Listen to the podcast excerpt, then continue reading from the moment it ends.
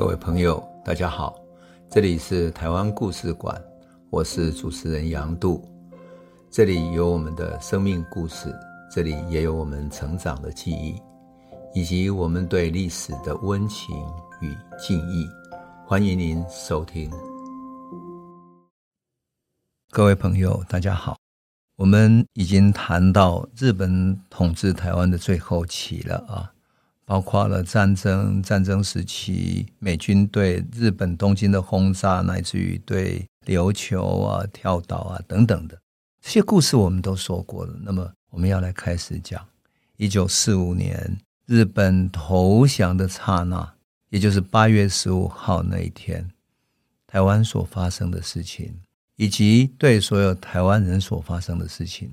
这些事情不止在台湾发生，也在。各地发生，特别是台湾人在大陆，在各地都有不同的遭遇。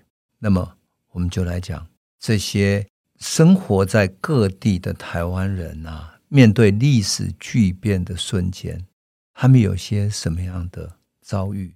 我们首先要来讲的是一位台大中文系的老师林文月。林文月呢，被视为是台大的才女，而且。当年他年轻的时候，人们都说他是台大中文系的一个风景，因为他是校花，所以包括当时的许多艺术家，他们还想说要组织一个赏月团，哈，就欣赏台大第一美女，就跑去那里看她上课。当然，我也访问过林文月老师，他是一个非常严肃认真的研究者，也是一个文学写作者，他的散文写得非常细腻，非常细致。可是，如果我们想起他的生命的时候，那真是非常特别的际遇。大概六七年前，我访问过林文月老师，听他亲口谈起一九四五年八月十五号的时候他的遭遇。一九四五年的时候，林文月老师是小学六年级的学生，他跟着家人在上海读书。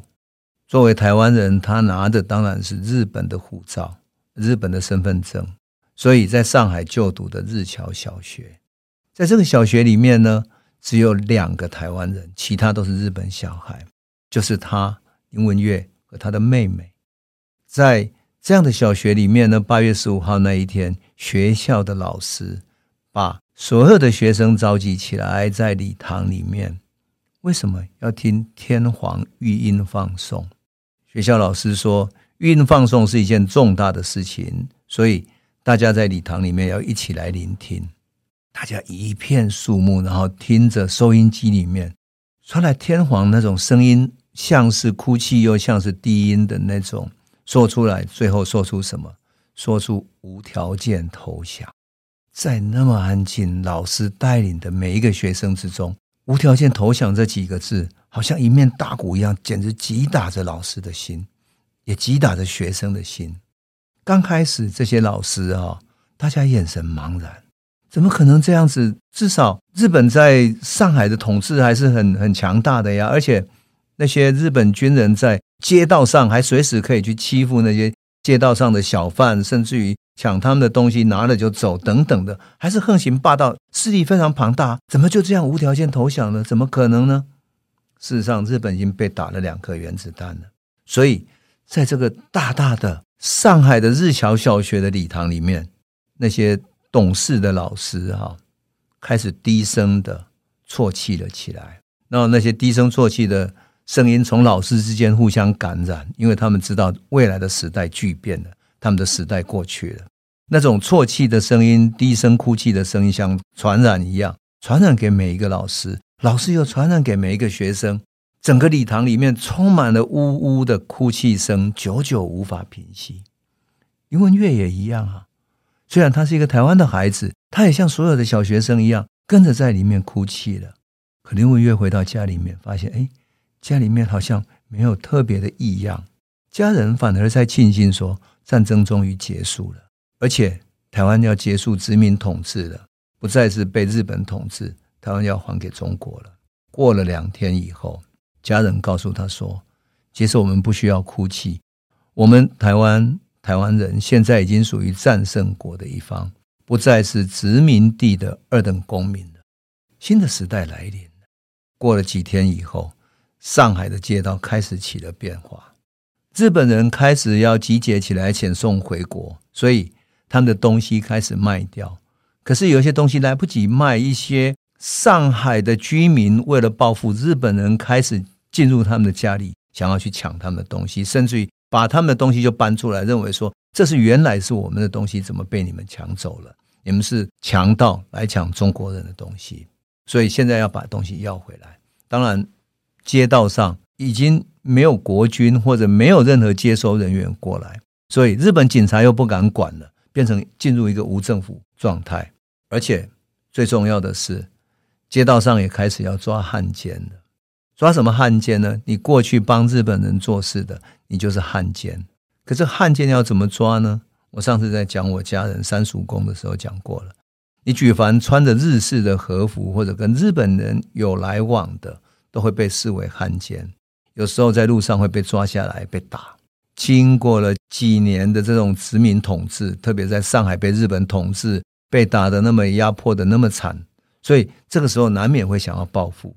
更何况林文月的家庭，他们经过五十年的殖民统治，基本上他的生活已经日本化了，特别是又住在日本的整个社区里面，所以他一下子要改变很难。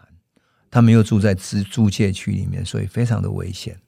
那么林文月的母亲呢，叫连下店，是台湾通史的作者连雅堂先生他的长女。那连雅堂呢，作为一个文化人哈，他后来离开了台湾，因为殖民地台湾让他非常痛苦，所以搬到上海去住。他住在他大女儿的家里。那么林文月小学就是在很小的时候，四岁之前哈。还曾经跟他的祖父连雅堂一起在上海的弄堂小街道上散步。我记得我访问他的时候，他回忆起这一段哈，他说那时候他才小小的四岁，所以他就像一个小孩子这样，就往前跑，往前跑。然后他外祖父叫他阿行嘛，阿行，他也不知道为什么外祖父会叫他阿行，阿行，好像是两个人之间的一个秘密的讯号一样。他说。你莫照了，莫照啊！紧，然后他就一直往前跑啊跑，然后跑的真的就跌倒了。外祖父就赶紧跑过去，然后紧紧把他拉起来。那因为连雅堂的身身材高高的、瘦瘦的，所以都要弯着腰，轻轻牵着他的手。春天的时候，蒲公英的花都开了，所以他就会去摘一些蒲公英。摘好了之后，就交给这一位外公，外公就拿在手上，他要跑跑跑跑去摘。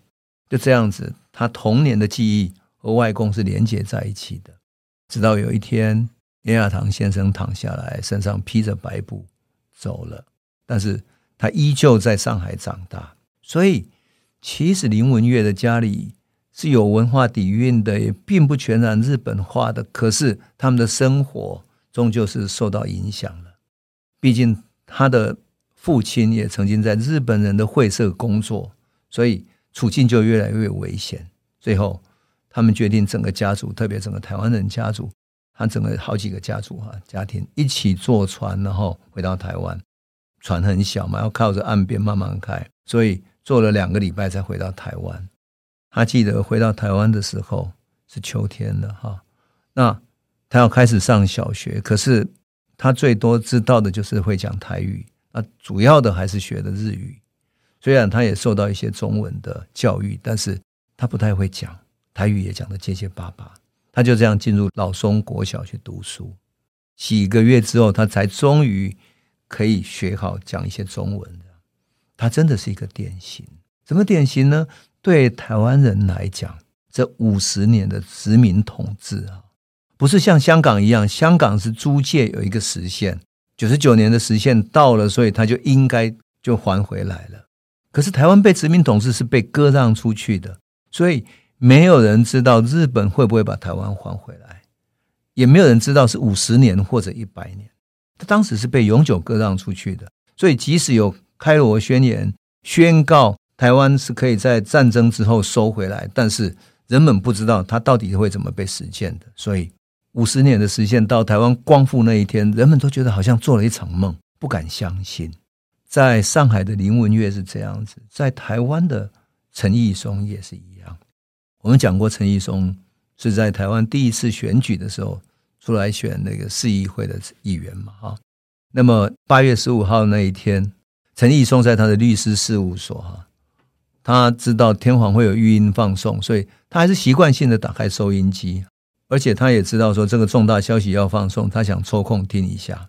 可是偏偏这一天，他的收音机性能出问题了，杂音很重，就听不清楚。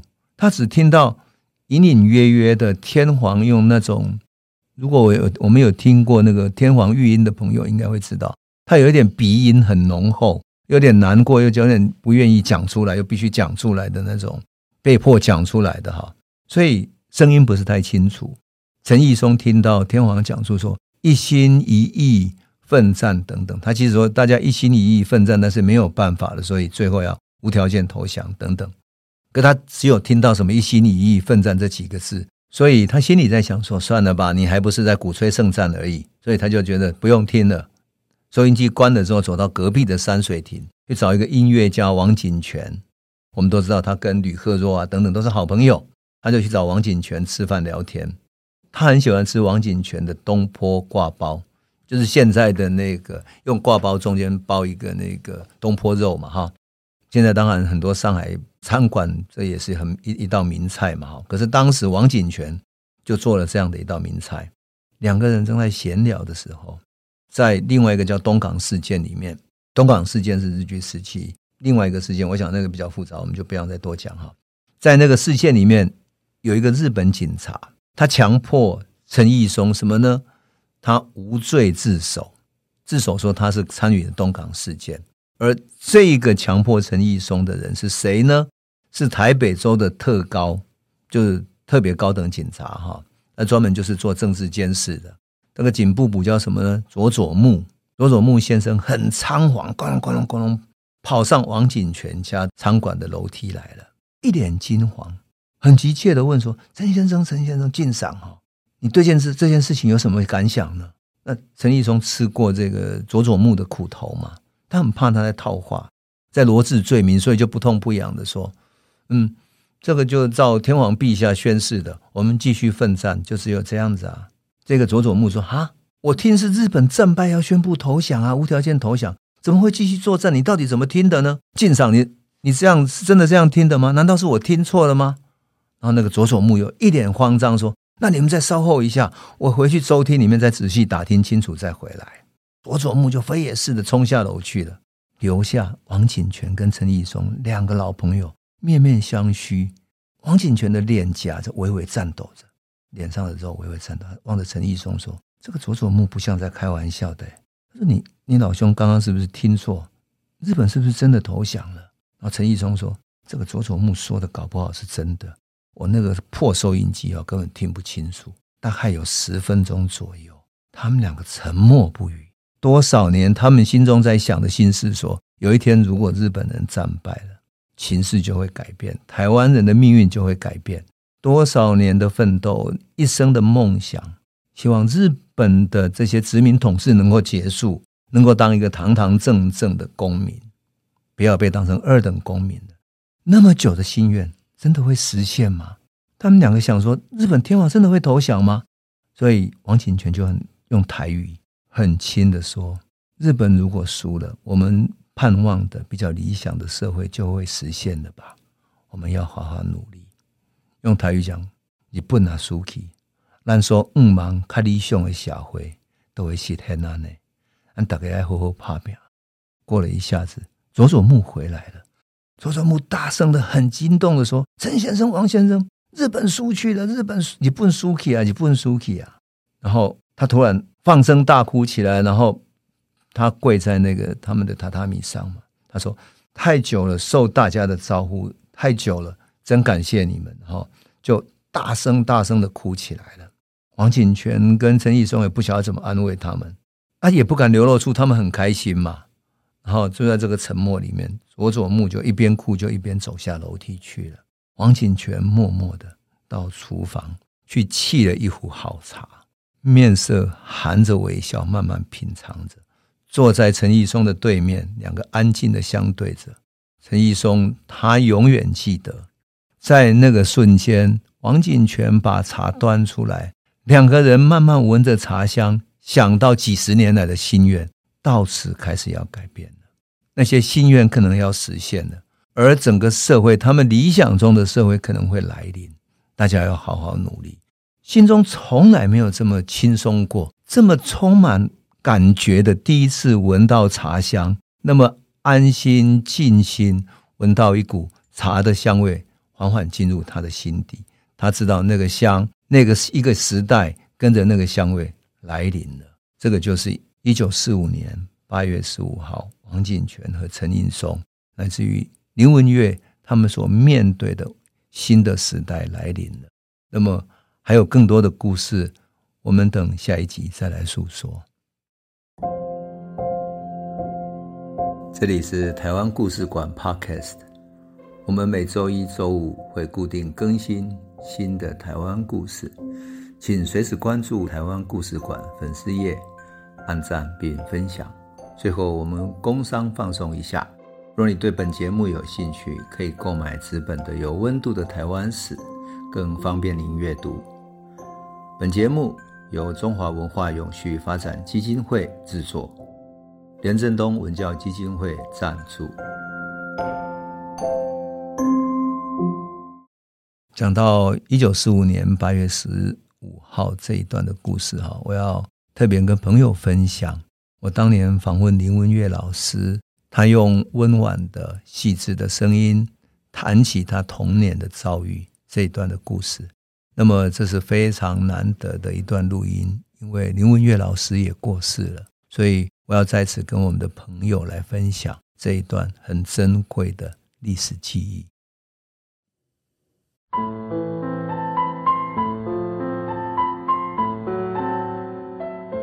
虹口游泳池是在虹口公园的后门部分，从游泳池再向右方延伸的一片空间，便是虹口公园了。虹口公园里有大片大片的青草地和步行道，那里是我更小的时候和外祖父共同散步过无数次的地方。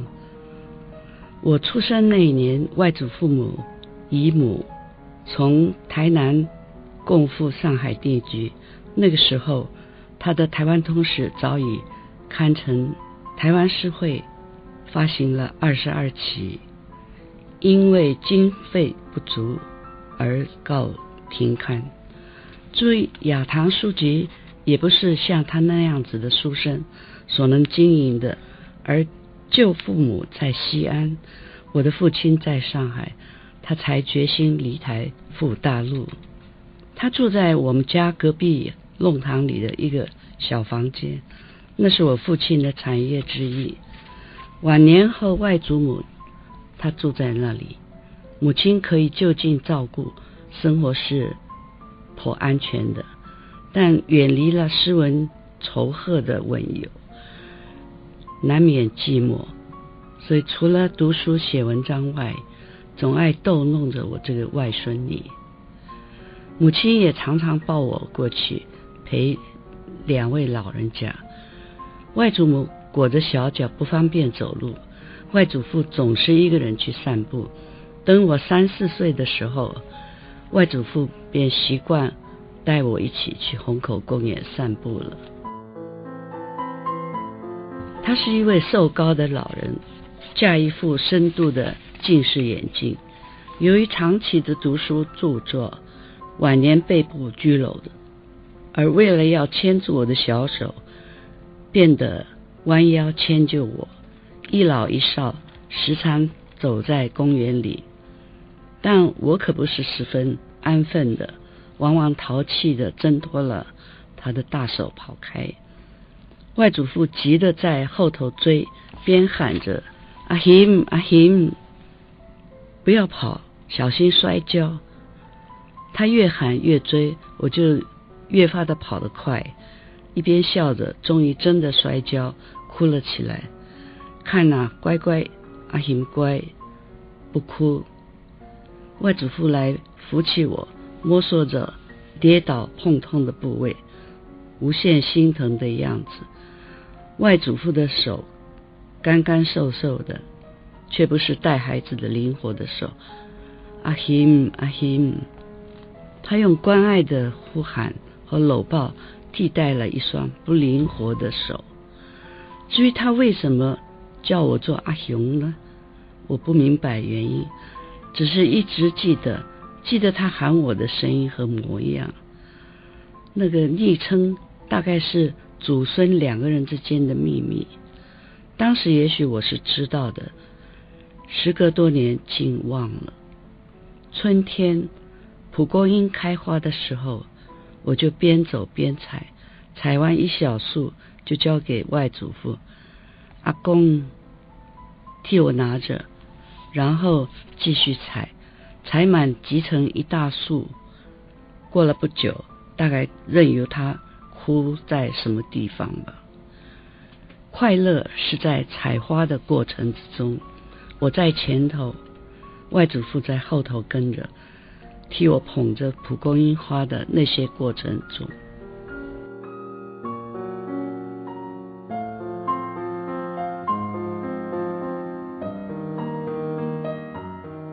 外祖父和我在虹口公园散步过多少次呢？